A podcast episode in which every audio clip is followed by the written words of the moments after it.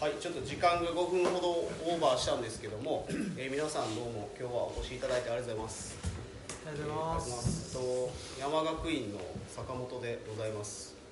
で、あの今回、えーゲストにですね、図書情報館奈良県図書情報館の、えー、乾さんにお越しいただいております。乾さんどうもありがとうございます。あよろしくお願いします。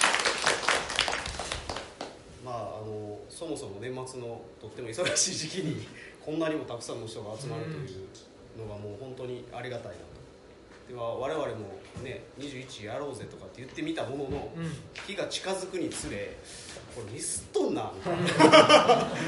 何をこの時期にやりだしとんねん。後悔の念が日に日に増していく。なでまあねあの嫁たちに突っ込まれつつね、はい。なんでその日なんみたいな。そうです。言われつつ、はい。相談しろと。最初に。そうそうやね、二人で決めんなって見切んなってね、はい。その見切り発車的に毎回やっちゃってるんですけどすいません。もうそんなところに集まっていただいて本当にありがたいなと思ってます。であの前回ね参加してくださった方も数人いらっしゃるんですけどあの前回はその改革記念ということで、まあ、うちは学長に来ていただいたんですけどその時は本当に、まあ、60人ぐらいの方がお越しになられたんですね。で、まあ、逆にそれがまあまあ大変だったっていうのもあって なんか正直これぐらいちょっと疲れちゃったんですよね。で、ちょうどいいですね、ここが。かなと思います、前回は向こうでやったんですね。なんかこうねだから一体感が向こうでやってうん、で、6月6月の30日かなうんだったんですよね。うんですごく蒸し暑くてですねでまあ東吉野村のね一番奥なので涼しい前提で設計されてまして。でねクーラーがない。クーラーがなくて扇風機しかなくてね地球温暖化に対応してないっていう。死にかけたっていうのがね。ちょっと当日ちょっと雨降ったからなんとかね。なんとかね自然の恵みでね。自然のそうそうそうそれがなかったら結構。いやちょっと死者が出てきた。いやいやいや島でもいけんというはい。まあ、あのそんなことで今回第2回なんですであの、まあ、山学院ってじゃあそもそもなんやねんみたいなのがあのおそらく来ていただいた方の皆さんの中にあると思うんですけどなんかそのなんやねんをあんまりこう固定せずにやるみたいなことをちょっと胸としてやってましてだからなんやねんのまま多分また帰ってもらうことだと思うんですけど なんかそういうもんだと思ってもらえるとすごいいいなと思っててあの一応タイトルも今回「答えのない時代と仕事」っていうことでえタイトルつけさせていただいてるんですけどあのまあ、えーうちのブチャリブロの青木君も、まあ、毎回なんかそんなことを言ってるんです今答えがあんまり 出ない時代だよねとかなんかこうまあ面倒くさいこと言ってるんですけど。でもなんかまたまさにそうだなと思ってて。でこういう時代の中で何かこう答えが出ないかもわからないけどこう対話し合ったり学び合う状況っていうのがなんかこう、うんまあ、新しいことを生むまで言うとちょっと大げさなんですけど何かちょっと明日の糧になるのかななんていうのをあの我々も思いながら、えーやっております、はい。まあ、あの前置きはじゃあこれぐらいにしてなんか乾さんと、まあ、答えのない時代と仕事っていうテーマであのお話できたらいいなと思ってます、はい、じゃあこれ、まあ、一応2時半ぐらいまでだったっけ？いやな。そうですね。な。はい。まではちょっとお話しさせていただいてでそこからちょっと皆さんで対話してもらうワークっていう方向にまた切り替えますので、えーそそれで最後フィードバックっていうので今日の一連の流れは一旦終わります。でそこからあのお泊まりになる方とかは温泉に行っていただいて、まあ、別に泊まらなくても温泉行ってもらっていいんですけど で最後懇親会があって終わるっていうのはそんな流れになってます。じゃあちょっと一日お付き合いください。お願いします。よろしくお願いしますじゃあちょっと早速乾さんね、はい。あの実はあの乾さんに今回お声掛けしたいなって言い出したのが、まあ、自分の方なんですけどあの乾さんが、えー働いてらっしゃる奈良県図書情報館という施設でですねあのし俺が参加したのは仕事人っていうイベントだったんですで3日間やるっていうなかなかねすごいイベントですよね。3days っていうイベントなんですよ。でそこでなんか自分が行った時の、えーまあ、いわゆるゲスト講師みたいな方っていうのはえっ、とね蜂蜂の人？蜂取り師みたいな仕事。まあ要はいろんな仕事をしてる人が来られるんですよ。この同時代この時代を日本で生きているなんかいろんな仕事をしてる人たちがいらっしゃってでその人たちがその仕事についてとかないしはその仕事に就くまでみたいなところをお話ししてもらうみたいなそんな場だったんですけどあと,、えーと、アメリカ人やっなんか海外の方であの日本酒を作ってる都市の方とかで今はとってもあの話題になってるっていうかあのメジャーになられたタルマーリーっていうあのパン屋さんがね今は鳥取県にあるんですけどその当時は岡山県にあってでそこのパン屋さんのタルマーリーの、えー、ご夫婦も来られてたりとかでなんか、あの、めちゃくちゃ面白かったんですよ正直。こんなことやってる人はおんねや。それも何のためにやってんねやろみたいな。俺はめっちゃおもろいんですけどなんやろなこれみたいな。それも図書情報館っていう図書館の中ででかつなんか本がね確か買えるようになってましたよね、それぞれのゲスト講師がレコメンドする本が置いてあってでそれがまた買えるみたいな。でまんまと俺も買って帰ったんですけどあの時はあのあれかな岡倉天心の本でしたね。イタロさんが勧めてたあの茶の何だからタイトル忘れましたけどねお茶の本ですね。茶の本ですね。茶の本かまさに。それ買って帰ったみたいな。なんかでそれまたその読むと余計なんかこうまあいわゆるその渡辺さんが勧めてたんで渡辺さんのことを若干追体験できるみたいなものがあってなんかこういわゆるイベントの後の、まあ、いわゆる読後感みたいなものがきっちりある。なんかとってもいい立て付けのイベントだったんですよ。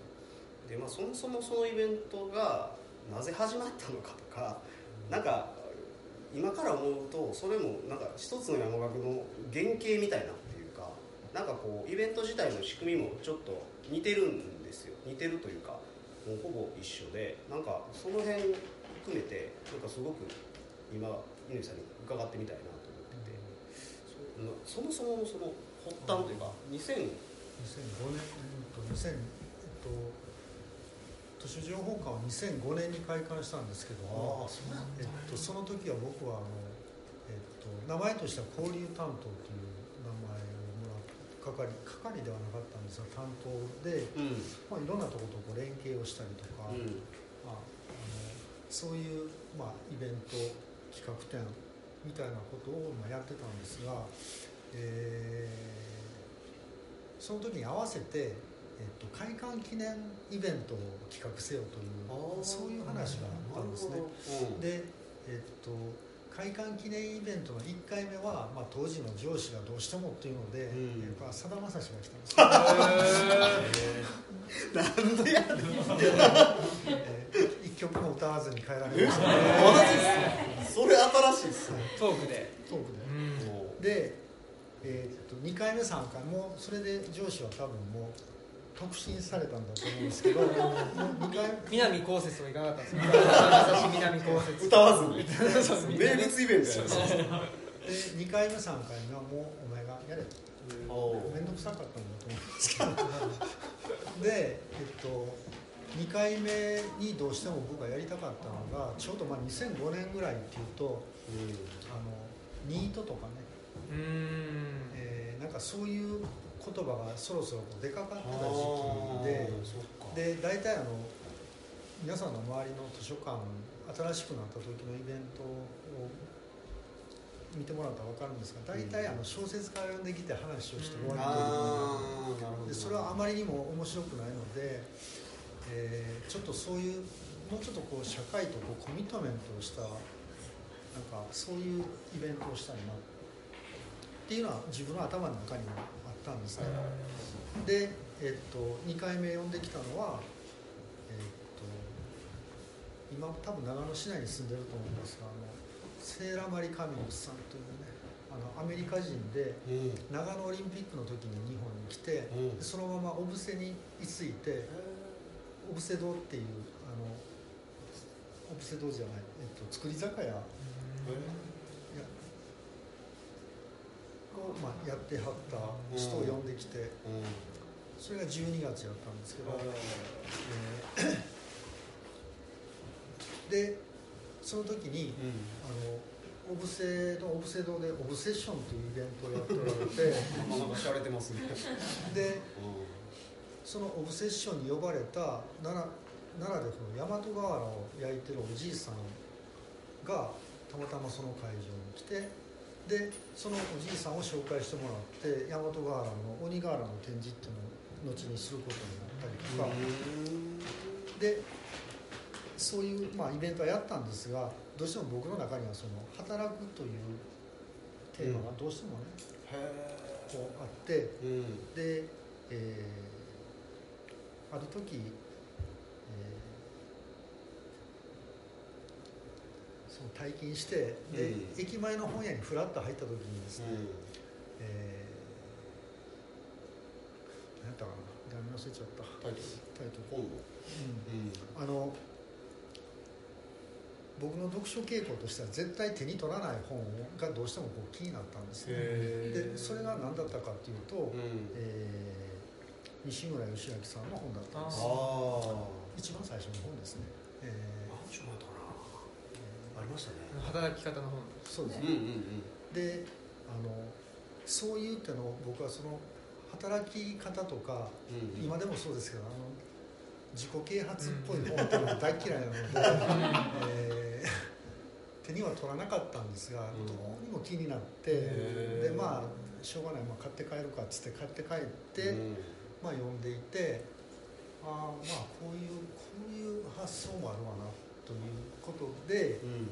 えーっと当時は反対におられた鷲田さんうん。とこの西村さんをくっつけたら面白いなって、うん。ででそれを3回目の記念あの記念イベントにしようっていう。それがそもそもの最初だったんですああそれがその仕事にまつわるイベントの、まあ、最初。1回目ってことですね、ああなるほど。すすごいメンツですね今から思ったら。まあそうですね、うん。でも当時その西村さんと鷲田さんうん。とクロストークって言っても、うん。えーとまあ、100人も集まらなかった。んですよへーまあ今までそんなめことはないちゃめちゃ集まるでしょうね。うん。でまあ毎年そういう働く系のまあイベントうん。やって2009年から3日間になってはあであの2009年から3日間のフォーラムを西村さんとやって参加してたやつが、うん。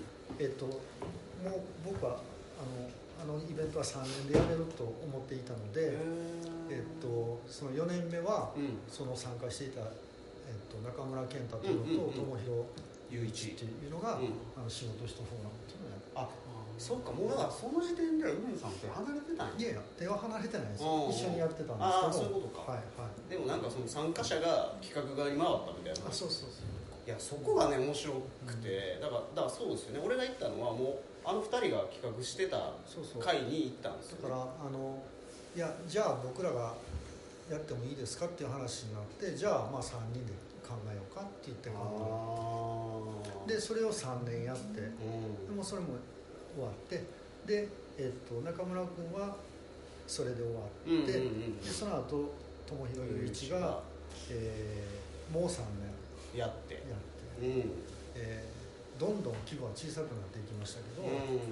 えーでもあのさっきの話ではないですけど非常にこう親密な感じで面白ういですなんかだから今は友廣一もそれそのフレームを箱根山にあそうそうそう。持ってってますよね、うん箱根山ってどこやったかな？南三陸でしたっけ？そうですね。の方でね箱根山テラスっていう施設があるんですけどそこでそのススピンオフした状態でその友廣雄一がまだ継続的にそれは年一のイベントでやってるんですけどちょっと補足的に言うと西村さんっていう方は今あのローカル界隈では結構結構とかめちゃくちゃメジャーな神山町徳島の神山町のもうなんだろうねなんか結構のポジションですよね。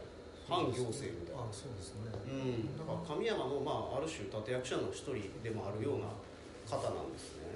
でもあの最初の3日間のイベントの時に、うん、あの神山町の大南さんが来てるんですよそうなんや。そう大南さんもその神山におけるそのグリーンバレーっていう NPO の、えっと、代表の方なんですけど、まあ、もう間違いなくその神山が今ああなったのの、まあ、中心人物なんですよ。でそれはちょっとだからそのそういう意味で言うと神山が今ほど言われる前ぐらいにいらしてるってこあとですよねそうですねはいそういう意味でもなんかすごく先見性があってで、まあ、中村健太さんっていう方も、えっと、日本仕事百科っていうサイトが今ウェブサービスであるんですけどそれのあの代表の方なんですよ。で友廣雄一っていうのをなかなか今紬屋っていう会社を東京で立ち上げて、えーなんかまあ例えば牡鹿半島の鹿の角を使ったアクセサリー作ってみたりとかなんかこう社会社会的にインパクトを生むようなことを仕事として、えーずっと活動している。でそういう人たちが多分乾さんのイベントから、まあ、ちょっと生まれているっていうなんかこう感じですよね。で、うん。えっと、そのポイントとしては、うんうんうん。えっと、別にあのそのフォーラムに来たからといって、えー一番困るのはこのイベントに来て仕事を辞めましたというのが一番困る、で そうそう責任取られへんでみたいな話。え ー実際そういう人もいたんですけどねなかなかラディカルな変化ですね。であのそうではなくて、うん。あのえー今の世の中ってあのこう一人でこうものを考えられへん時代だというふうに僕は思っていて、えーでなんかそう全部こう抱え込むあのよく自己責任って言いますけど、あのえっと自己責任ってはっきり言うとこれ弱肉強食だということですよ。うん。うんでもあのこの社会は決して弱肉強食ではなくて適者生存だと僕は思っているので、えーだからあの一番よよくあの出される例はあのもしこの世の中が弱肉強食であったら、えっとえートラやライオンが残ってうん。ウサギとかネズミがいなくなるはずなんですけどもそうはなってないですよね。うん。これはうんその環境に適応してこう適者生存していくからこそうん。ということは人間はじゃあどういう戦略で生きてるかというとこれは社会性ということで生きてるはずなので本当は、えっと、そうやってその社会性つまりその山学院の、まあ、あれかもしれませんけれども人と人とがこう、えっとえー語り合って学び合ってそうそうやってその一つのこうあの、えーまあ、緩やかなこう組織みたいなもの社会組織みたいなものを作って、でそれで、えっとそれを生存戦略にしして今まで来たはずなんですね。うん。だからえっとえー自己責任ではなくて、えー戦略の、まあ、あり手に言ってしまうと多様性なんですよ、多多様性をどう確保するか、今例えばその新商社と言われてるような人たちも、えー、と情勢が変わればそれは新商社ではなくて、えーすごい得意な存在になる可能性があるというそういう可能性を全部こう残しておこうというのが人間のあのあれなはずなのに、えーそうはなっていないという。あのそういう中で、えっとみんながもう一度その考える場っていうあの誰が来てもいいし必要がなくなったら帰ってもいいけど、うん。そういう場作りみたいなものが、あのあのフォーラムにあったかなというふうに思います。それはあの乾さんが、えイベントをはじフォーラムを始める前からなんかそういう状態になるのがよかろうと思ってやられてたんですか？あっていうかね、うん。えっとまあ、僕はあの実はあの図書館にはうん。関わって20年ぐらいになりますけれども、うん。あの師匠ではないんですね。あのパッとこの世界にもういやおなしに入った人間なので、あの なんかこう、えー私はなんか図書館で働きたいからって言ってうん。図書館に来たわけでも何でもないのであのこれが博物館やったら多分博物館のことを語ってたと思。あなるほどね。だから図書館っていうのが一個の器であってなんかその目目指すところでは別になかったって話ですよね。で僕がその素人でこう入ってきて一番感じたのは、その図書館み皆さんもそうやと思うんですけど図書館に対するイメージっていうのはすごい強固なんですよね。なんかもうすごい強固で、えー例えば本を読むところとかうん。研究するところとか、うん。なんか探し物情報を探しに行くとことか、なんかもうすごい強固なこう壁があって、うん。えーでもよくよく考えたらなんでそこまでこだわる必要があるのかなっていうもっとそのひ開いてもいいじゃないかっていうそういう発想があな。なるほど。なるほど。なのでなんかこうそういう、まあ、場を開いていくっていうこともあって、まあ、ちょっとだから、まあ、ある種その毎回そうなんですけど図書情報館自体のイベントってあんまりこう図書情報館っぽくないっていうか図書館っぽくないですよね、まあ、いわゆるそのまあえさだまさしもあんまりぽくないです。けどさだまさしは微妙ですね。図書館来てもおかしくないですね。うわそう。すごく本の好きな人だとあ思あそうなんですか。意外と成立したんですかうそれそれとあの十津川に毎年来はるんですよ。あそうそうそうそう。スバルのねとこでなんかやってんだよな。へえ。コンサートそうなんですか。谷村新司じゃないですにさ そうそうややこしいで、う ん、な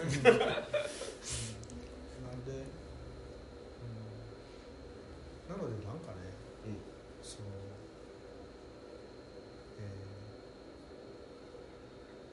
もう全然素人で始めたので、うん。えーあれやったんですけれどもあの志とか考え方を同じくする人を集めると閉じ閉じてしまうわけですようん。ね、でそのコミュニティになってしまうのうん。でであの一時流行ったじゃないですかコミュニティデザインっていうの。ああ山山崎さんでしょ？うん。確かにね。僕ねあれ出始めた頃から、うん。もうすごいうさんくさいなと思っていて あのコミュニティってよくよく考えるとどんどんこう閉じていく。コミュニティって開かないんですよ。うん。だからあの外から来ようと思っても入れないですよね。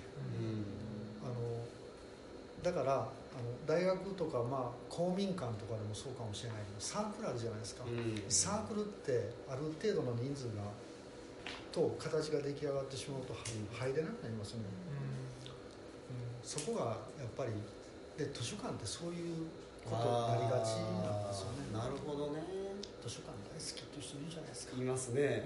いやまあ好き好きは全然問題ないんですけど、いやわかりますよ。えなんかその人物像がある程度固定されますよね。確かに。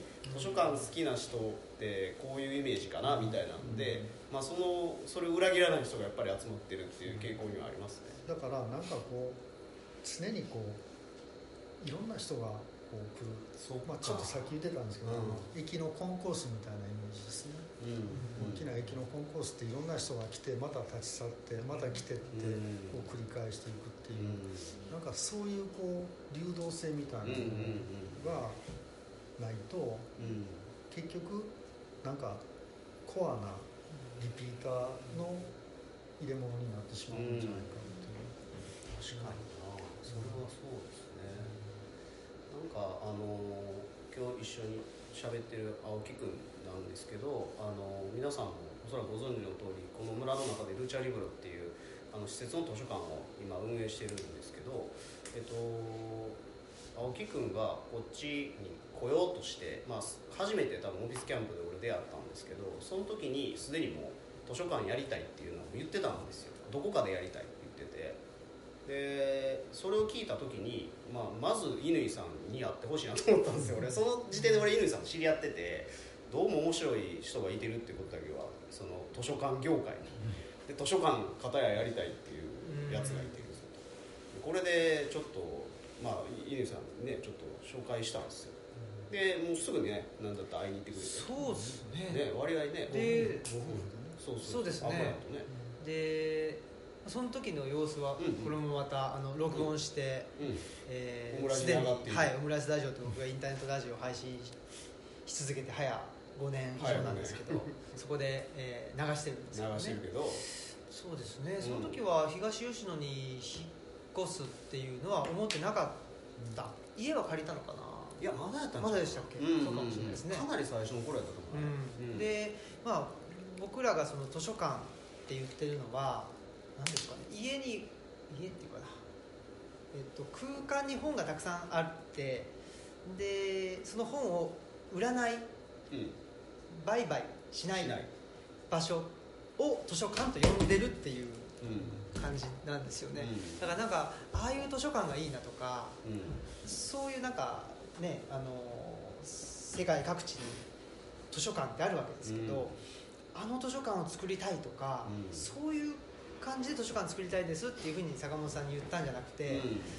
本がたくさんあって本を売らない空間って図書館としか呼べないんじゃないかことなんですよね。いや俺それが結構面白いって瞬間的にまあ思ってなんて言うんだろうあの図書館作りたいとか言うやついないじゃないですか普通。カフェやりたいは聞くよ、ね、今やったらゲストハウスやりたいとかは聞くんやけど図書館やりたい聞いて初めてやなっていうのがすごくあって、うん。それがやっぱめちゃくちゃおもろかったんですよね、うん。えだからえめっちゃいつもねあれでめっちゃええやんをそうそう。言って。めっちゃええやんしか言わない人だと思ってましいやいやいや坂本さんのことをいねやいやね。でもねうそうじゃないこともあんだなっていう。んそうじゃないこともありますよ。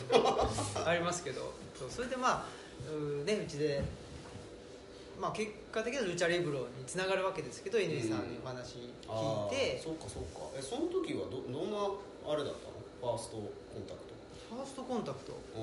トう。んどんなんだったんでしょうね。なんか覚えてます？僕。なんか今みたいな話同をじですよね。説明してもらって、あその本がある場所なんですよみたいな。そうそう。そう売らないんですよみたいな。うん。でとりあえずその地方っていうかねなんかその田舎にうんうん。作りたいっていうあ話あでえじゃあ坂本君にねうん。相談してみればいいんじゃないの？みたいな、おーでもここでもうねあのた ただいまはしいやでもやっ行ぱり政的な行政的な。その僕の話っていつもそうなんですけどお本当そのまあコンテンツよりマナーというかですね、はいはい。コンテンツがないんですよね。ああって言われるんですよでそれななんでかっていうと、うんさっきのその乾さんの話で、えっと、自己責任とか弱肉強食の社会だと思ってないから、うん。そう弱弱肉強食の社会だと思ってるとどうしてもその他と比較しますよね、うんうんうん。あいつよあいつよりすごいとかああ強いか弱いかっていうところってそうにことだよな。るともう比較が始まるじゃないですかすぐに、まあもう逃げん逃げんのやね。そうそう。で比較が始まるってことは前例がないといけないんですよ。なるほど、まああいう図書館よりもいい図書館がしたいとか。はいはいはい。ああいう空間よりもいい空間を作りたいとか。なるほその比較ってあんま意味ないと思ってて、どうん。で比較じゃなくてなんだろう、まあ、自分がいいと思ったうん空間を作りたいっていうただそれだけ。うんうんうん。だからそう自分がいいっていうところがまあある種マナーだよな。そうなんですよね。だそのコンテンツっていうのが前例がないから、うんまあ何回か言うわけですけど いまいちピンとこないんですよ他の人は。確かに。だけどまあ作ってみると、まあ、それがルチャリブルになったり、はい。この山学院になったりとかはするわけですけどね、うんなるほどね。でそのマナーっていうのが本当に乾さんさっきおっしゃったようなうん。まあちょっと言葉は違いますけどまあ相互扶助っていううん考え方ですね。あのピョートル・プピョートル・クロポトキンというあのロシアの、まあ、思想家の人が言ってることですけど、うん。やっぱりあの生物っていうのは、まあ、お互い支え合って生きてるよねってうんいうことですね、うん。うん。うんだからその他者がいた時にもうすぐ競争しちゃうっていうのがやっぱ弱弱肉強食だし、うん今の社会だと思うんですけど、うん。まずはうん。やっぱりなんだろうないきなり競争ってやめてほしいっていう。ちょっと待て。落ち着いて考えようよという、うんうんうんうんその辺が多分まあマナーっていうことにななるんだと思うんですよ、うん。まずは人の話聞こうよっていうか、うん。お互いにあの話聞こうってそういうで話聞くためには何が必要かというと時間が必要になってくるんですよ、もちろんそうだうん。だからそのお互い、えー、とその時間を共有できる場をうん。作ろうよっていううところですよね。そうするとまあ何ですかね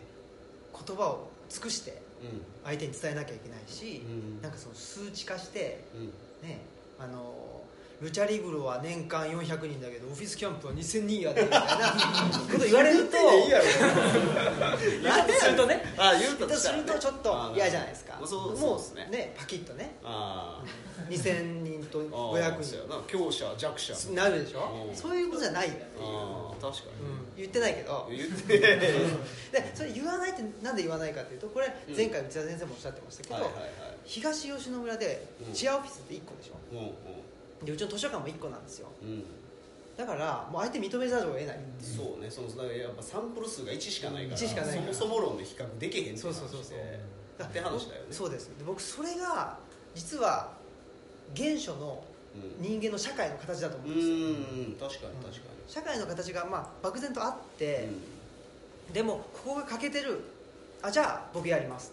にうんうんうんうん。でえっとあじゃあここ欠けてるところは僕やるねっていう、うん。そそれこそ相互扶助だと思うし、でもまあ都市ってなると、なんだろうな。ここが成功したからみんなやろうみたいな。うんうんうんうんうんね。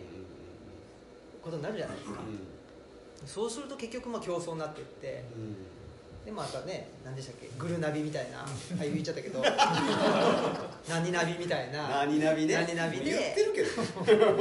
ね、お金出して星集めちゃうみたいなああいうことになるわけですよ。そうね。そういうのが嫌でね。でまあおコンテンツおカメムシが来ましたよ。うんいいっすね。うん幸運の。いてるいやいやいやいや。ちょっと待って。プレゼント新しい。です新しい。こういうことがやっぱりね街中じゃないでしょ。事故がね。事故がね。事故って言っちゃうとあれだけど。っていうのでうん。でまああと原理より程度ってとこですけど本当にそのあそうそう。であの僕がすごく思ったのが、うん。さっきの話でニートっていう言葉が出始めた。はいはいはい。その時に働き方っていうことにうん。稲さんが着目した、うんこれ僕は飛躍してると思ってて。なんでそうなのか。つまりニートだったら働くか働かないかなわけですよ。で働いてないやつでしょ？確かなのに乾さんはじゃあみんな働けと言ってそのあの就活フォーラムをに催したわけじゃなくて、うん。働き方について考えたわけじゃないですか、うん。うんうんこれってまさに原理より程度で働くか働かないかじゃなくて、うん。働き方っていうすごくそのグレーなというか、多種多様なうん。ものに着目したっていうのがすごく面白いな確かに確かに。いや俺も実際にそういうイベント参加してみて結局その自分の中での仕事感とか働く感みたいなののグラデーションが、まあ、要は広がるんですよ結局、うん。えそんなことやってるやついてんのとか、うん。そそれでなんか生きていくって言言っていいんやとかなんかそのそのサンプルがもう全くなんて言うんだろう。もうすごいところに飛んでるようなサンプルが見つかるんでまあこう距離がバーンと離れるとやっぱこの間が広がるじゃないですか。この間はもう完全なグラデーションなわけですよね。だからそのすげえこう遠い距離のものをパンと見せられると、まあ、これ海外とかって余計そうなると思うんですけど、うんあそれでいいんやの部分の階層がすごい広がるっていう。かそれによってなんかこう自分のそのなんだろうそのものに持っていた固定されている概念がぐーっと引き伸ばされるんですよ。だから自分がやることもあもうちょっとファジーでいいんだとかなんかもうちょっと動かしていいんだとかっていうふうになんか結果になるみたいな、うん。だからその今日明日急にじゃあそれがどうこうなるわけじゃないんですけどなんかその長い時間の中でそういう自分の概念が少しずつ拡張されるっていうことってなんかとっても意味が自分にはあるなと思っていて、まあ、意味っていうとちょっと語弊あるかな。なんて言うんだろう、うん。まあ、それこそそこはおそらく適者生存の話になってくるんだと思うんですけどそのて適用できる能力が上がるというか、まあ、あのありていに言うと寛容になるというかあそんなんもまああるよねみたいな。だってこんなことやってるやついてんねやからみたいななんかそれを俺すごい感じたんですよね。だから自分の持ってる概念をどうなんかこう器としてこう広げられるんだろうみたいなのはすごいやっぱしあって。だからそこはすごくそのそういう意味でのなんか得意点的なサンプルを見ることによってやっぱり広がるなっていうのはあります。なんかね同じことなんですよね。あのさっきの多様性の話と同じで、うんこのこの世界にこんな仕事があるのかっていうのは僕もまあびっくりをした、うん一例を挙げるとその、えー八尾医師って名乗ってるやつがいてこの八尾医師って何するのかなと思ったらあのスズメバチの巣をねあの薬品を使わないで除去するっていう仕事。これすごいあの需要があって。で薬品なしで取るからいろんなものを取れるわけですよね。うんうんうんその蜂の子であったりとか。で彼は、えっとえーどうやって巣を見つけるかっていうと一匹スズメバチを取ってきてそこにあの和紙のこうヒレヒレをくくりつけてで飛ばして追いかけていくんでほんまに八王子なんですよで、まあ、彼は野生児で、うん。えー高知に住んでたと今は岡山ですけど、うんえー高知に住んでた時はあの川でうなぎを取ってきて自分でさばいて食べてみたりとかね、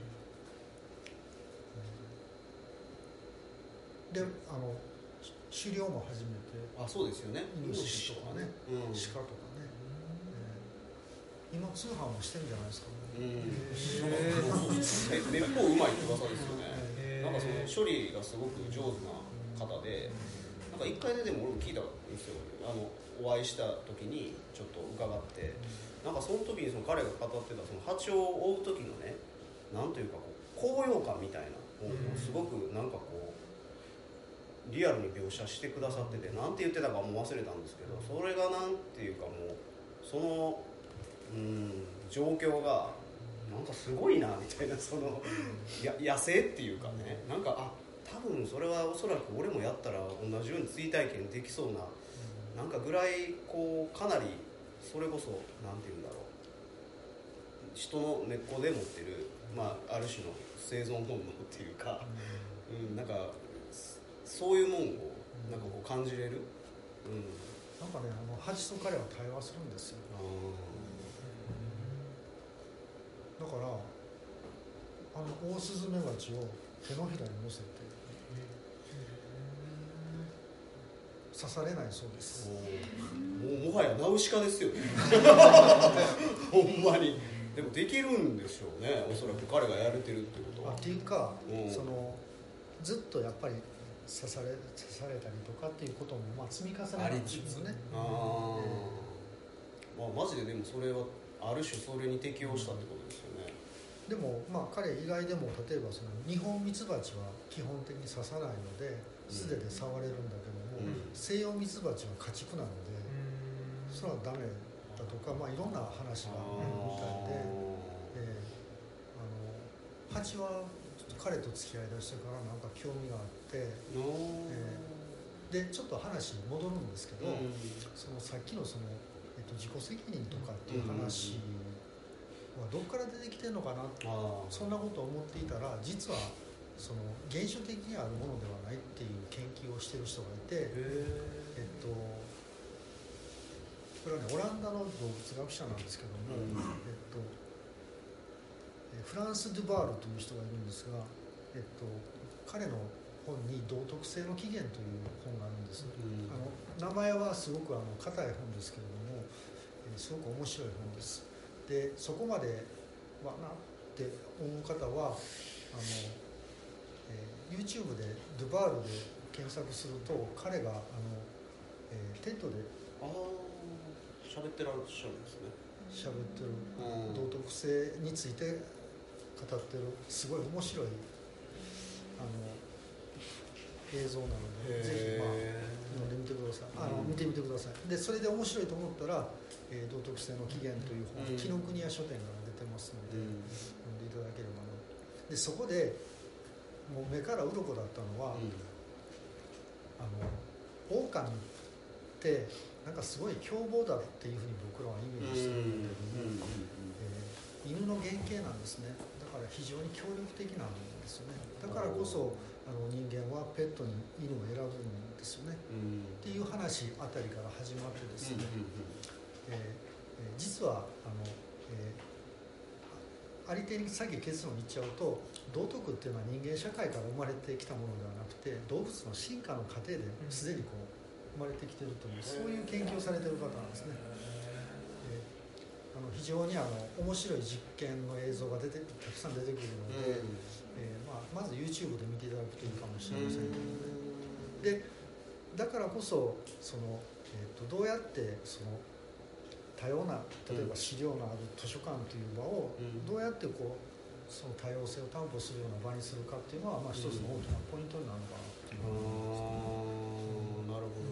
あのさっき言ったそのクロポトキンっていう人もうんもともとは、えー地理学者で相互扶助っていうのはうん。人間社会にあるものじゃなくてうん。もともとその動物まあ自然界にある相互扶助論ってあちょっと回してもらっていいですか？ちょうどいいと思うので。あ相互扶助論蔵書にある蔵書にはい。あーなるほど持ってきてくれてあめっちゃ伝統の付箋が伝統の付箋が貼られてますねはいえふ付箋付箋川正七ですから伝統のそれデリケートやかやめなさいなるほどねそうそれであのそう僕もその自己責任の社会って生きづらいよねっていう意味では、うんうん。すごく乾さんと共感するところがあって、うん。えっと今発売中のですね「リブロレビュー」という、うん。あのうちが出した冊子があるんですけどね。そこにも書いたんですけどなんでうちは図書あー本屋じゃなくて図書館をやりたかったのかっていうことを書いていて、なんでかなと思ってたんですよね自分でも、なんか詳細がないからっていうのはそうなんです、うん。その数字にめっぽう弱くて エクセルを見てるともうなんか魂抜けちゃうみたいな。そういう感じなので、って思ってたんですけど、まあ、あとはうちの妻がその図書館司書やってたっていうこともあったり、まあ、いろいろ理由はあるんですけどその一つ経済学的にうん。理由があるなと思って、まあ、本屋さんってあの、まあ、売買だからうん。交換の原理なんですよね、うんうんうんうん。買ったらうん。その対価を払うっていう、うん。まあ、等価交換。同じ、えー価値うん。で交換する、うん。で図書館って、まあ、借りるじゃないですか,、うんうんだから返さないといけないっていう、一種のまあ贈与と反対給付っていうんですけどあだから借りたらうん。返さないといけないっていうんうんうんうんう考え方ってう交換じゃないんですよね。んうん。っていうのがあってうんうんでな自己責任っていう人間像人間観っていうのはどこで生まれてきたかっていうともともとさっきちょっとおっしゃったコミュニティって、まあ、日本だったら江戸時代もそうだし農村もそうですけど、うん。あの貸し借りのその、うん。社会なんですよね、うん。だから生きづらいし、うん。えーそのなんていうんですかねえー面倒、くさいし、うん。厄介だったりするわけですよね、つまりなんかこの貸し借りっていうのが、うん、と隣近所との貸し借りもそうだしその血縁的な貸し借りっていうんですかね。うんうんあのお前んとこのじいちゃんににになんかうんこうされたからお前のとことは付き合わないとか。うん。わかりますなるほどね。いやわかるよ。うんうんうん。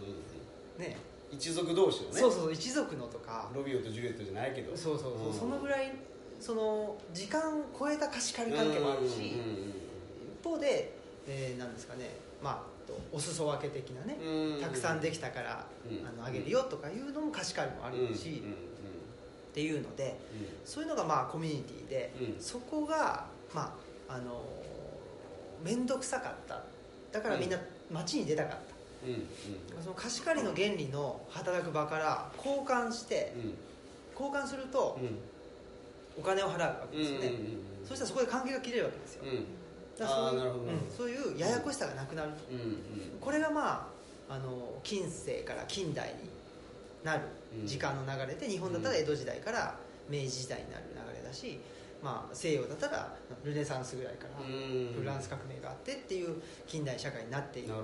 その時にお金で解決できるうん。と、お金を払えばどうにかなる、まあ、これセルフメイドマンとか言うんですけど、自分で自分のことを全てできると、そういう人間観がうん。出来上がっていくんですね。うん。で今までは遅延血縁に頼ってもいいよっていう人間観だったけどそれが面倒くさくなっちゃってお金で解決っていう。その時に、まあ、だから貨幣経済と自己責任ってすごく、うん。あのパラレルというか同じふうに発生していったというふうにまあね。研究する方もいて。それは面白い話だな。そういう意味ではやっぱり農村でうん。図書館ってうん。その交換原理じゃない場所でうん。交換原理じゃないことをするとうん。どうなのかなっていううん。そういう実験をうん。まあ僕は農村に図書館を開いてうんうんやりやりたかったんじゃないかなっていう自己分析。ななんですよね。うん。こうしがらみの世界とうん。街の世界の、まあ狭間にあるっていう、うん。そういうイメージですよね。そうですね。だからまあいわゆるその江戸時代でいうとその入り合い地みたいな、その共同の土地だけれども、まあ、誰のものでもなくて、うん。でこういうす山の中の入り合い地っていうのはうん。あのそこへこう逃げ込むことができたんですね、あーで3年ぐらい経つとあの立ち直って帰ってくる立ち直って帰ってくるんだよ。あのそで、常にその入り合い地のさそういう共同の場所をうろちょろしてる人もいるんですよ。うん。うんなるほど。で、うん。その人たちの仲間に入ってうん。でなんかこうこう罪とか、うんなんかこう借金とか、まあ、うん。そういうものをこう、まあ、言ったらこうちょっとこう棒引きっていうことでもいいけれどもでそうやってなんかこう人間として立ち直るとまた村を受け入れるわけですね、まあ、それは、まあ、英語で言うとコモンズになると思うんですけどあのコモンズっていう意味ではそのもう実はその入谷一が亡くなった経緯は、えーこれは明治維新なんですね。やっぱり維新はろくなことないあ維新は。あれ？ちょっと怪しいねこれ。ねまた話がほら、ねし師匠をね AI にしてもいい。いやいやいやいや。その生き生きと喋りなさい。それであの、えっと明治維新の時にうん地租改正をやったんですね。うん。で土地の私有っていうものをちゃんとこう確制度的に確立ししてしまうとその曖昧な入り合い地は全部こうそりゃそう誰かのもんになるもんね結局は。だからこの土地は私のものです。ここから向こうはあなたのものですというふうにちゃんとこう境界を決めてしまったがためにあのそういうその遊びがなくなってしまったんですね。なるほどなるほどなるほど。だからあのなんていうかななくなってまあヨーロッパでいうともしかしたらそれはアジールみたいなとこかもしれないですね、え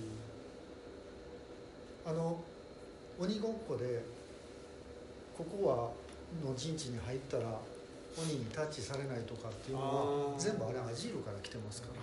はそうあれは疑似的なアジールごっこです。ここの線の範囲の中に入ったらうん。セーフってとかっていうのは、うん。あれはもうまさしくそういうアジールの考え方なんですけど、その中世ヨーロッパで、うん。まあ、罪を犯した人が、アジールと言われる地に入ると、うん。まあ逮捕されないと。だから、その社会の論理が通用しないっていう場所のことをアジールファーやな。まあ言うや。そうですね。うん。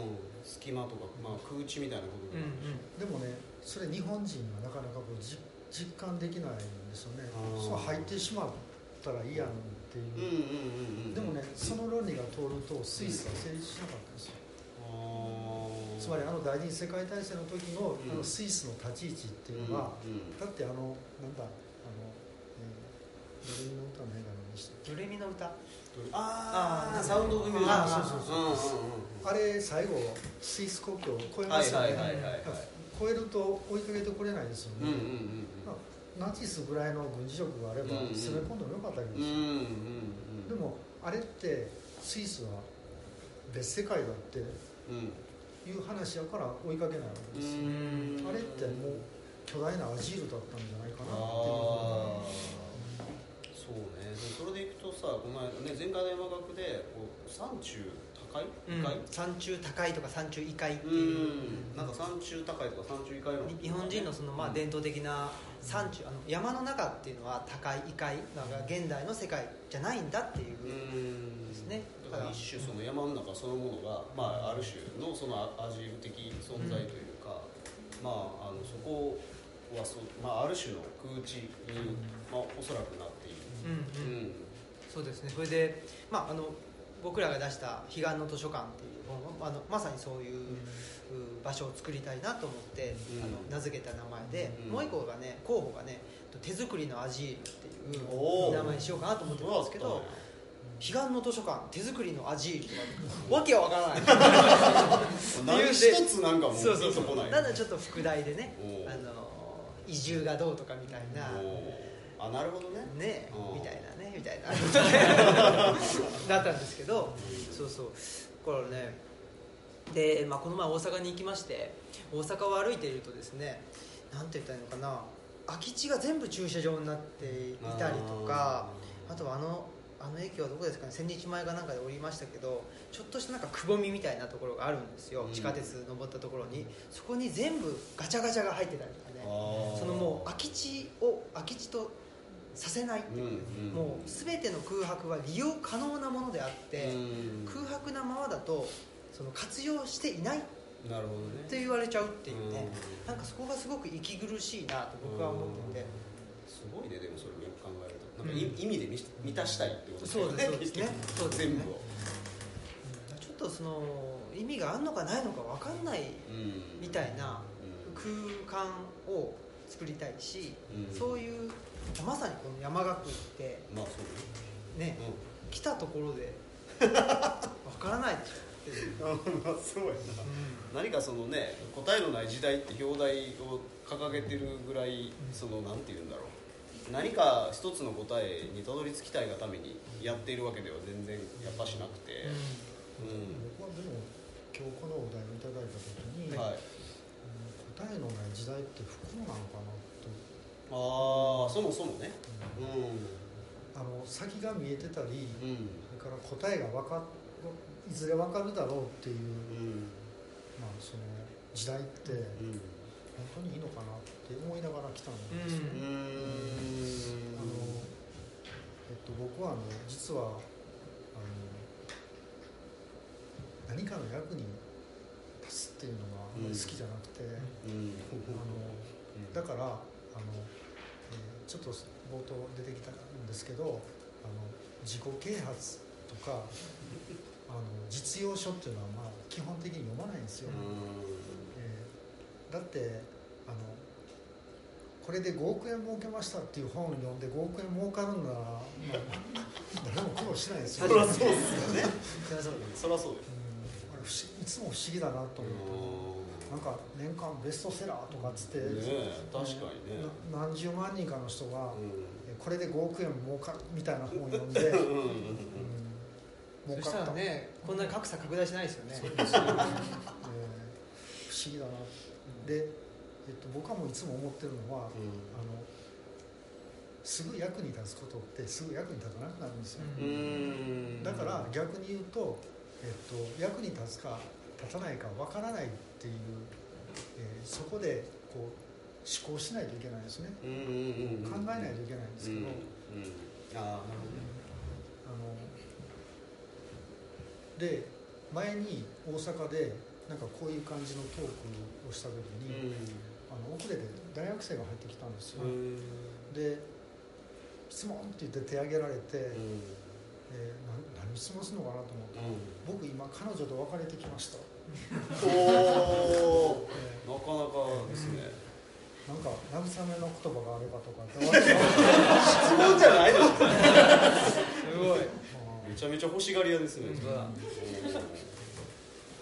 だからえーその時にとっさに言ったのははあの例えば親子でも、うん。夫婦でも、えー恋人同士でも、いうんえー全てこれは親しい他人だから、うん。あのそもそも分かり合えないので、うん。うんだからあの、えー言葉をお互いに尽くすことがうん。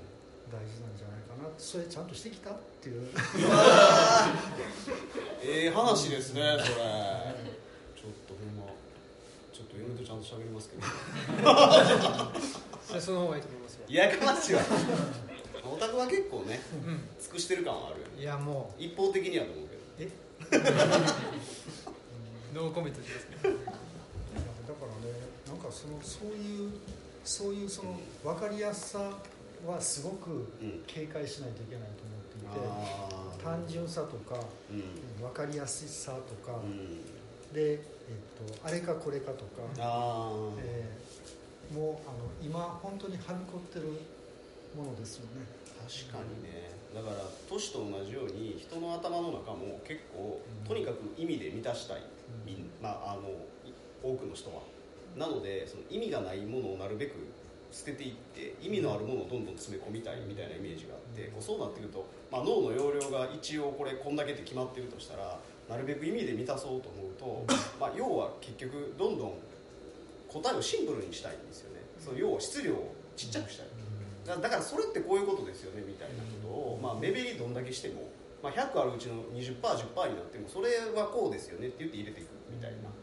だからそその辺に付随してるなんかこう質的なもんであったりとか何かこう手触り的なもんであったりとかっていうものは一旦全部なしよってことにして、い一度一つの答えに定着させたものだけを格納していくみたいなことをなんかすごくどんどんやってるような気がしてて、なんかねその分かりにくさみたいなものをうん。ちゃんとこう自分の中にこう受け入れて、うん。でこう強靭に考えるとうんいうかな、適当なことが思い浮かばないんですけど、うん。なんかそそうやってまあ傍から見るとなんかこねくり回してるように見えるかもしれないけどなんかあの、えーお餅と一緒で、ねうん。こねくり回せば回すほどこうこう伸びてみたいな、うん。そういう強靭な思考っていうのがうんどんどんこうなくなってきてるかなう。ん。だからその図書館でするイベントも、まあ、例えば一さえ来ればいいとか、うんうんなんか分かりやすければ親切だっていうのは僕は嘘だと思っていて、あのせっかく来たらこう首かしげて帰ってもらう方がいいのかなって思うことがあります。うん。うね。んであのうちはまあコンサートとかもするんですけどあのアーティストにどういうオーダーをするかっていうと、今一番演奏したいものをやってくださいまあ、別にあの興行じゃないのでうん。お金取らないしうん。人をたくさんって言ってもまあうちの図書館でもそんなにあの無料でプロの演奏が聴ける機会はあんまりないのでたくさん来てくださるんですけれどもあるでうちの,、まあ、あの秘書さんたちがそのプログラムに関わるブックリストとかを作ってくれるわけです、なるほど。なるほどでプログラムと一緒に渡すんですけどある年のある公演、うん。あの演奏会でそのプログラムがあの誰一人知らない作曲家の、えー演奏曲だったんですよ、さあ困ったのは、うん。えーそれはクラリネットの曲だったので、クラリネット関係の本でお茶を濁したんですけどその作曲家は誰も知らないうんアメリカの作曲家で、でこう割とこう高齢の方はもう勇んでこう前へ陣取る自由席も自由なんでうん。こうみんなこうもうこ微妙な顔なんですう、ねね、そう首ひねってるわけですよ。何これみたいな。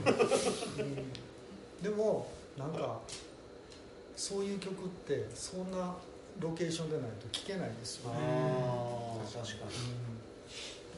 うん。でその時になんかもしかしたら、あのそこに来ているうちの誰か一人がの金銭に触れたとしたら、あそれはそれで正解やとう思うんですよ、ん。だからあのそういうある種のこう分かりにくさみたいなの。が、うん。なんかそういうことをまあ大切にできたらいいなというふうに思うんですけどね。確かに。なんかあのー最近読んだ本で、うん。なんだっけ？あの人閉鎖病棟って最近映画化した、あの小説書いた精神科医のうん。なんだっけ？幅？ほ？なん何？そうそうネガティブケイパビリティっていう先を言うてんなそれ。あってでまあポジティブなケイパビリティっていうとなんか問題解決能力なんですよ、で問題解決ってすごくよく言われていて今、図書館会でも言われてます。言われてますか、課題解決。そうそう。ああれはダメですよ。ね。母木。あ法生さんが。何？日本人それ。そう日本人。の母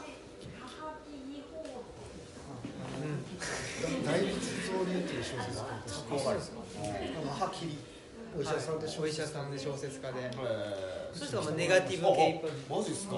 ゆうさんのとこ来てんね。んて本当ですか？おおーさすが。えその人がまあネガティブケイパビリティって言ってて、うん。つまり課題解決じゃなくて解決できない問いにいかに向き合い続けられるかっていう、ああまさにやねでも今の話やっぱり人間ってどうしても答えを出したいし、視力をつけたいわけですよ。まあ楽だからね。うん。着地したいわけですよ、うん。だけどそこを宙ぶらりんな状況というか、うん。これ何なんだろうなみたいな問いと向き合い続ける。うん。うん。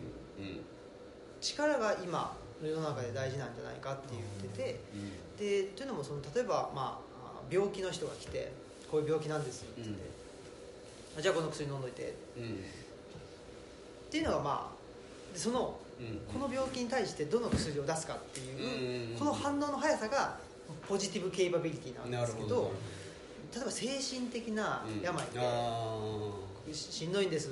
あじゃあこの薬飲んどいて、ー。っていうのってうん。本質的に精神的な病に対してうん。向き合えてないんですよね、うん。その時ああそうなんだ大変。うん。大大変だねとかね、うん。まあししんどいねっていう、うん。だからそこでこの人もしんどさを解決してほしいっうんうん薬を出してほしい、まあ、それもあると思いますけどやっぱり向き合ってほしいっていうところだと思うんですうんうんね、その向き合い続ける力がネガティブケイパビリティっていうなるほどものでなるほど。ああそれすごいわかる。うん。それってでもあれですよね。あの、えっと、北海道の,、うん。あのベテルのベゼルの絵のはい。あ向井康さんそうですね。ソーシャルワーカーの方ね、うん。も3日間に来てもらってるんですけあど。あそうなんですか。ええ。あの宣伝になりますけど来月のはい。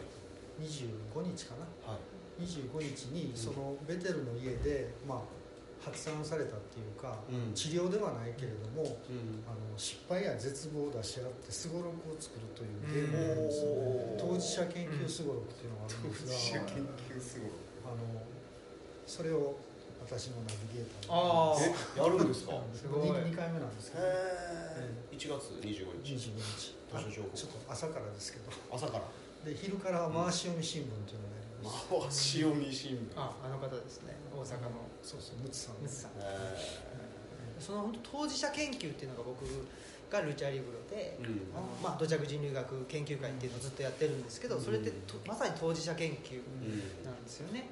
そのあれねめちゃくちゃい去年一回やったんですけど、うん。何が面白かったってうん。その自分の失敗とか挫折を出し合うわけじゃないですか、うん。でそれは何コマ進むにすむするっていうふうにこう やってるとどんどんなんかあのすごい失敗がでかいの出したり。えーそんなん2コマやんべ。いやそれも10コマいってんなみたいなそれはきついやろみたいな。あの面白いですねでそのそれは根本的ななんか治療ではないんだけれども、あのえー例えばその幻聴が来てあいつを絞め殺せと言ってるみたいな人がやってきていろいろそういうふうにこう話を向き合ってきてるとそのうちその幻聴さんが非常に優しくなって、えーあの頭投げてあげなさいみたいな幻聴うんだから幻聴がなくなるわけではないあんですけど。なるほどなるほど。うん。嫌な幻聴じゃなくなるってことね。でまあもうあの強制しようという。あでベテルの家ではなんかそういうその昔あの精神疾患うん。そういうその、えーなんだ、えーそういう現状があったりとかもうあのこう適応障害であったりとかの人が集まってうん。あの、えー失敗するとすごく喜ばれる会社を作ろうっつって、でおそんなー会社も作ったりね。それすごいな。北海道なんで昆布をなんか、でそれこそ何億ってねうんそうそうそう売り上げが。うん。あー。ベテルだからあのすごいあの不安なんですって訴えるとああそれはよかったねみたいな話になってそれもなんかすごいな。っていうのとなんかよく似てます、そうです。いや全く一緒ですね。うん。その僕は土着って言ってるのは、うん。その自分の中の、まあ、病っていうか、うん。逃れられないもの、うん自分の中にピタッとくっついてしまっているもので、うん。それが、まあ、いいか悪いかっていうのはそれ価値判断で、うんそれこそその社会が変わればいいいいになるかもしれないし、悪いになるかもしれないし、っていうことだと思うんですよね。でその僕はその自分の中逃れられないものって自分の中で制御できないってうんいうか、自分の中自己における他者ってちょっと難しく言うと、だと思ってるんですよねでそれをどうなんていうんですかねやっぱり抑え込もうとするとちょっと違うところから出ちゃうっていう感じですよね。かといってそれをうまくコントロールしてやろうみたいなことで、えー、と日々のルーティーンをきっちり守って、でいけばいいかっていうとそれもまたなんかちょっと違っていて、やっぱり自分の中のその他者とか自分の中のまあ病との向き合い方があのこの世の中でなんかすごくあの大事なってきてるいや気がすそれるんですよね。俺もほんまそれねあのまあ青木君もそうなんですけど俺自身も実はこの村にあの移住することになったきっかけが、まあ、病気なんですよ。あの体壊したっていうのが、まあ、実は一番大きな原因で、えっとまあ、いわゆる慢性病にかかったんですけど働きすぎて。で腎臓の病気やったんですよねでそれであのいわゆるまずその腎臓の権威って言われる先生に、まあ、運よく書かれることができたと。でその人のもとで1ヶ月入院したわけですよ。でその病気の権威なんでそれをまず信じていればその言ってることを守りさえしてたらまあ、いわゆる悪いところが良くなるっていうまあもともとそういう考え方やったんですよね。でもそれがね1ヶ月経ち2ヶ月経ち1年経ちってね、まあ、完全に言うこと守ってるけど一向に改善しない。うん。だんだん不安なところでなん大丈夫なの？言ってること聞いてるけど。その時点でもうなんか自分を放棄してますよね。だから自分以上にこの病気に詳しい人が言ってるんだからこれは正しいっていう思い込みの中で自分はそれを守ってやってるんだけどでもそれによって犠牲にしてることたくさんあるわけですよ。要は自分はこうしたいと思ってることをまあ言うたら諦めたり我慢してまでそのこっちの方が良くなるからっていうので、まあ、その生きていったわけなんですけど、まあ、結論から言うとそれでは全く良くならなくて。であのその辺りから別のお医者さんを探すようになった時に、まあ、ある漢方医と知り合ったんですよ。でそこで初めて医学って西洋の医学と東洋の医学ってだから要はオルタナティブな医学の考え方があるんだっていうことがまず分かったと。でその東洋の医学は、えーその体を全体として捉えましょう。とだから西洋の医学っていうのはあくまでも悪くなったとこが良くなるだからその幹部のことだけにフォーカスするするんですよ。だから腎臓だったら腎臓のことだけをやってる人が腎臓のことを答える。だから他のとこが良かろうが悪かろうがそれはもう関係ないんですよ。だから腎臓における数値が下がったか上がったかだけが判断基準なんですよ。でも東洋の医学っていうのは腎臓っていうのはま体のこの部分でここにこういうことが出てるってことはこの辺のこういうとことこう相関関係あるよねみたいな。全体が総合的に関係するもんだっていう前提のもとにその部分に、まあ、ある種アプローチしていく、まあでまあ、究極言うと、まあ、そそれはある意味でお医者さんだけどなんか俺のある種の先生みたいなもんでも結果的にはあって、なんかこうそういう新たなある種向かい合い方っていうか考え方をね、まあ、教えてくれたんですよ。教えるっていうなんかそのいわゆる一方的な話ではなかったんだけどなんかこう治療の中でいろいろその先生と会話を交わしていく中で、まあ、すごくなんか長くしゃべる先生でその人。うん。めちゃくちゃ待つんですけどでその中でなんか自分結局良くなるとか悪くなるって話じゃないよねみたいな。要は病気って。だから自分の場合慢性病だからそれがあの状態が軽くなるってことはあっても治るってことがあまりないような病気なんですよ。だから要は自分がその日機嫌がいいとか体調がいいとかそっちの方が実は全然大事で、そのものがなんかこうコンディションとしてその数値で見て悪いとかいいとかっていうまあ、言えばこうそもそも論でベーシックな数値で誰が決めてんねんって話だし、生まれ持ってその数値がおかしい人とかもたくさん本来はいるはずなんですよ、そんな中で標準がここだからそれより下がってる上がってるそれダメみたいなことそのものがなんかそもそも論でこの人間の体っていうね不確かなものにおいてめちゃくちゃ間違ってんなみたいにさ自分の身をもってすごく感じてだからその先生と出会ってそういう治療というかなんていうか対話というかそういうことを繰り返す中で結果的に自分の生き方そのものも、まあ、言えば変わったんでで何が言いたいかっていうとだからやっぱりそういうねある種のそのそのタイミング自分がすごくこうそそこに行ったタイミングでやっぱどんなこうある種メンターとか師とね出会えるかみたいなことってやっぱすごい大事なことやなと思うし俺はそれをすごくラッキーなことに出会えたけども、そうじゃないんだとしたらだからじゃあじゃあそういう機会ってどうやったら与えられるのかっていうか出会えるのかっていうね。そういうことで言うとやっぱりまあこうこういう場というかなんかそのやっぱ多様なことを是とする状況をずっと担保し続けないとそもそも論でこの会がその西洋医学をより良くしていこうみたいな会やったら まずもってそんな話絶対ならないわけでよりこう人が生きていく上で病気とか病気じゃないとか関係なくより良くなっていくためにどうするんだろうみたいな大きなフレームの中で喋っていれば、まあ、そういう土曜であれ西洋であれ関係なく是とできる状況になるじゃないですか。だからそういうこうまあ言えばマナーをやっぱり持ち続ける必要があるっていうかね。それがないとおそらくその、まあ、本当にめちゃくちゃうつうつとしてたわけ。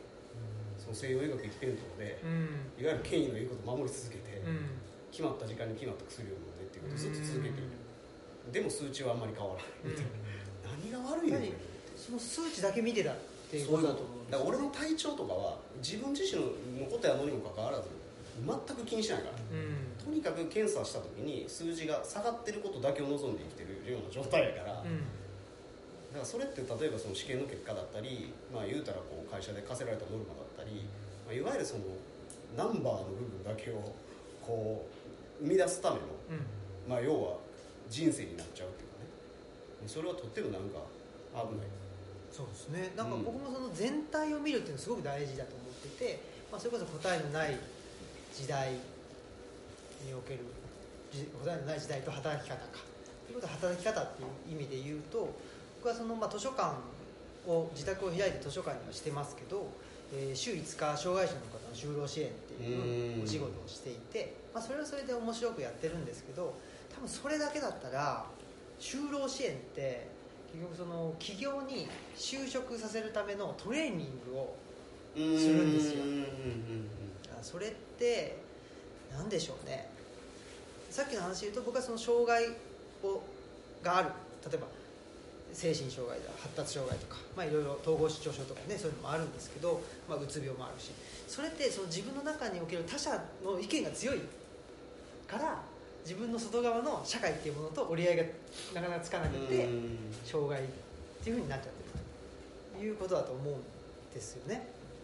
だからそういう人たちと話してる方がすごく僕自身は楽しいし、こういうなんですかね自分の中のあの他者の意見が強い人たちと話してるとうん。本当にその人の意見っていうんですかねなんか普通みたいなことがあんまりみんな言わないから楽しいんですよ。うん。だけどやっぱそこだけだとじゃあそういうなんというかな普通があんまり通用しない人たちをまた普通の普通があるうん。社会に送り出さなきゃいけないっていうあー。なんかそのジレンマもあってで、まあ、ジレンマ抱えながら働くっていうのもすごくうん。楽しい楽しいっていうかななんかいいいいなとは思うんですけど、うん。でもやっぱり僕はその人間って農村と都市ととかうんもっと言うと自然の中に生きてるのが人間の在り方だと思ってるので、そういう意味では都市部で就労支援してますけど山村で図書館してたりとか、まあ、その全体の中で自分が機嫌よく生きるっていうところにフォーカスして生きてるので、そこはなんか答えのない時代うんにおける働き方っていう意味ではなんか大事なのかなっていう気はしてますかね。なん。かその今の話の中ではあの、えっと、機嫌よく生きるっていうのは大切なような気がしますなかなか我々機嫌よくね生きていこうと思うと、うん、それこそいろん。な障害があって、うん。うんうん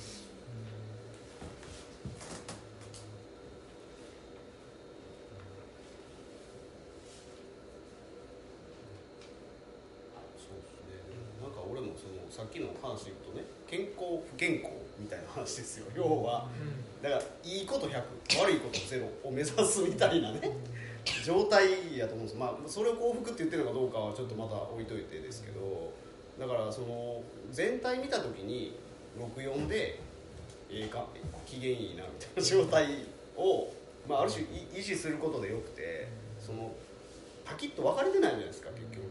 そう。でその健康不健康が、その数値で言うと、うん。標準値っていうのをやって標準値って誰のことやねんっていうそう話そうそう。見にな。ってだから本当に健康不健康とか、うん。まあね偏差値とかも頭がいい悪いとか、うん。誰が決めたんだっていう話うん。で、やっぱり第3のなんかゲージをやっぱりは自分でうん。なんかかといってやっぱはっきりしてないんですよそのゲージ自体が、うん。ゲージ自体がはっきりしてなくてなんかなんだろうなそれが自分の体のどこに出るかも分かんないし、うん。気持ちのどこに出るかも分かんないし、うんどういう状況でそのゲージがちらっとあ、えー現れるかも分かんないんですけど、うん。で例えばまあ坂本さんとか僕だったらそれがある意味でその、まあ、病気を負ったことによって数値として、まあ、出てるうん。わけですよ。だからまあちょっと分かりやすいかもしれないですけど、それって多分誰にもあってそういうものが、うん。なんかさっきの話でそのエクセルに向かうと魂抜けるって その僕のなんかのね、まあうん。確かにね、うん。あのお前は事務能力ないっていうね、うん。そういうことかもしれないけどそう多分そうじゃないんですよね。あれそうじゃなくて自分の 多分違うんだなってちょっと考えるっていうかね。やっぱそのほら事務能力って誰が決めたんだよとか思うわけですだから一旦ねやっぱりねやっぱり問い直す大事ですよね。やっぱりなんか人から言われたことでうん。なんかシュンとかなるわああなるほどね。けですよ、まあ、例えば営業成績悪いよねとかもあーそうだしうんなんかねだけど営業成績は悪い。いや数値としては出てるけど 実態はどうなん？確かに。いやいやまあ。一旦ねこれはぜひ皆さんやってほしい。ね、うん。いやだからそこはそのね全体かその一部かっていう話です。そうそう数値っていうのはあくまでも一部を見てて、まあ、もちろんそれによって上がり下がりがあるっていうことはよく理解できるけども、うん。それがこうグーってパンした時に一体な何に何のこと言うてんねんみたいなところまで持っていけるとまあなんとなくそのまあとはいえまあ64でええ感じやったらええやんみたいな話ができるじゃない？結局のとこ。そういう話やね。そういうこと。嬉しそう やいいこと言うないやいやいやいやなんかねだからどうなんでしょうその働き方っていうふうに言った時に何かまあ資格をたくさん取ればいいとか、うん。そういうことではやっぱりなくてでねそのデザイナーとかねなんかそういうかかっこいい肩書きを得ればいいかって、まあ、そう違うわけじゃないですか、じゃあ何をまあ意識してうん。目指していけばいいのかっていうと、まあ一つはそのメンターとかね、先達っていうか、目標にする人っていうことはあるとは思いますけど、やっぱり他にね、まあ、あとは全体を見る。見て、なんかなんだろうな細かいところで一喜一憂してないでもうちょっと機嫌よく生きるっていうところで全体を見たっていう意識も必要だろうし、あとはなんかどうですかね。難しいね。はい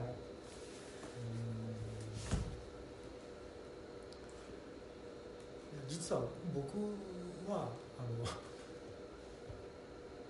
えー青木さんと一緒で、あの就職活動でしたことがないんですよ。で、えっと、高校卒業して、えっと、1年拓郎なんて今言うのかなわからない。自宅で浪人したんですね。で何してたかっていうと本ばっかり読んでたんですけど、えーでまあちょっと大学にある大学に引っかかってで大学に入ったんですけど、えーと心に決めてたことはあの式と名の付くものには出ない、ああ式だからセレモニー。そう。だから僕は入学式も卒業式も出てないんですね。であの自分は本を読みたいがために大学に入ったので、えーそれだけやってればいいやって思ってたら当時あの必修科目というのがあって、その中にね体育があったんですよ。で、相性悪そうですね。えーそれであの当時の教務課にどうしてあ僕は哲学科なんですけど、えーどうして哲学科にの必修科目に体育があるのか まあ確かにね。疑問になりますよね。説明してほしい。あーと言いに行ったんですよめんどくさいですね。ああめんどくさい。それもね1年半もしないといけないっていうそのおー。1年半のなかなかですね。一週に90分の時間をどう返してくれるんだという。おおそれが本読めるやないか。そうそう。本当や。で結局はまああのいや決まりだからで押し通されたんですけど、へえー。でみんなそのバレーボールとか、まあ、ゴルフとかバスケットボールとか野球とか、えーそんなのにすごいこう集まるんですけども、うん。そんなことはする気はないので、うん。えーもう誰もまあもう誰もしない一番楽そうなやつっていうので、トランポリンっていうのがあったんですよ。ええ何それ？でそそのトランポリンあこれはいいわと思ってぴょんぴょん飛んでたらいいわと思って。道具頼みというか。そう。でイそれメージさん3台あったんですトよランプが遠すぎるでしょなんかね。いやで3台あったんですおよ。おで希望したのが3人やって。あちょうどいいじゃちょうどいいない1トランポリンずつ。えー90分飛び続けて。交代じゃなくなるの。なかなかハードそうっすね。90分飛びっぱなし。やばそその後なんかあのラテン語の授業とかあってずっとこう飛んうで体がね。そう。であのその時に思ったのはあのこうある種こう折り合いをつけないといけないんだけど、そのどこまでそういうものと折り合いをつけて、えーどこまで我を通すかみたいな、うんうん。でそういう中で、えっと、周りの人間はみんなこうそこそこの企業に入ってみたいなそういう、うんあの感じでもう3年3回生ぐらいになるとね、うん。で僕はもう全然そんな気もなかったので、えー本当にいいんかってだいぶ言われたんですけど、うん。いいよもうほっといてくれっていう感じだったので、うん。うん。でそんな偉そうなこと言いながらなんかちょっとあの、えー採用試験受けてみないかと言われて、ん。まあ、じゃあまあどうせ通らないから受けてみるかみたいな感じで受けたら通ってしまったうん。でその時に、えっと、えー僕の恩師に相談行ったんではなくて、え呼び止められてうん「乾君あの卒卒業論文は出来悪かったよ」って言われて「あれはダメだ」とかって言われて。じゃあまあもう通ったしそっち行くかみたいな感じでね一応僕があのなんとなくこう社会と折り合いをつけた結論がそんな情けない。話でもうん。あの、うん。だから、えー成人式に行かなかったんですね。うんうんで何が理解できなかったかっていうと、うん。あの同じようなスーツを着てセレモニーに出るっていう意味がそのどうしても意味が分からなかったので、えー出なかったんですけど、うん。あのだから卒業式の当日は研究室にいてうん。で、えー自分のゼミの先生が式終わって出てくるのを待っていて、うん。で飲みに行ったとう。ん。へこんな感じでしたね。ーであの話をそっちに持って帰らないといけないんですけども、うん。なんかその折り合いをつけるっていう中で、うんうんその自分自身がまあ一番何をまあ大切にするかっていうところを、うんえー肺の中でないといけないのかなというふうにはあの当時は思っていたと思います。ううん。んだから、うん。えー決してトランポリンが上手にはなりませんでした。ずっとずっとこう飛んでるっていう。やそれでもずっでもと飛んででも一応飛んでたんですね。いや飛んでないと怒られるから。でそそこが乾さんなりの折り合いのつ折り合いやな。そうそういう意味で言うとな。トランポリンを90分飛び続飛ける。び続ける。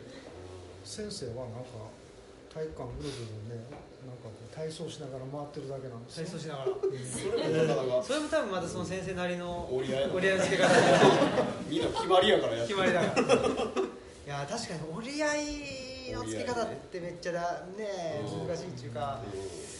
えそそのやっぱりなんか文字通りのことやっちゃうと、うん。なんかちょっとまた違ったりとかもするし。でもね僕の中にはねうあの、えーね一番根底のところにあると思うんですけどもどんなふうに折り合いをつけてもどんなふうに生きても、んうん。まあ、多分大して変わらんやろうなという、うん。自分自分がですよ、うんうんうんうん。なるほど。うんなんかそれがあるかもしれません。ああそれでもすげえいい話そうですね。うん。なんかまあ僕もあれですもんね。研究って向いてないなって思うし自分でね。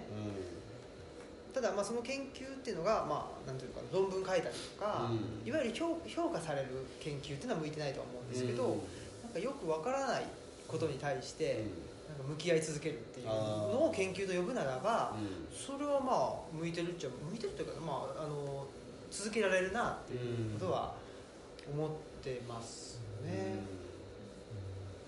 そういえば今日来る時に電車の中ではたと気がついたんですけど、僕今奈良県の職員なんですけどうん。あのに日本っていうその小さな国の小さな県の、えーもう一番こうなんかこう先端にいるまあ、役人、まあ、半分役人ですけど、うん。でこれは何かで読んだことがあるなって思って、何かなと思ったら、うん。あの皆さんあのぜひあのドストエフスキーどんな小説でもいいので読んでもらうと必ずうんこの地方の、あのもうちょっとこうあの年金が唯一楽しみみたいな子役人が必ず出てくるんですよ。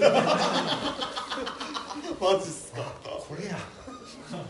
俺はこれや。そうそう。なんかあのなんかこうちょっとこうあのねポストがちょっと上がったらなんかこう大喜びしてでなんかこう、えー退職したらこうこれだけ年金がもらえるみたいなあのそういうふうにあのこう非常にこう卑屈な感じの子役人が必ず出てくるんですよ。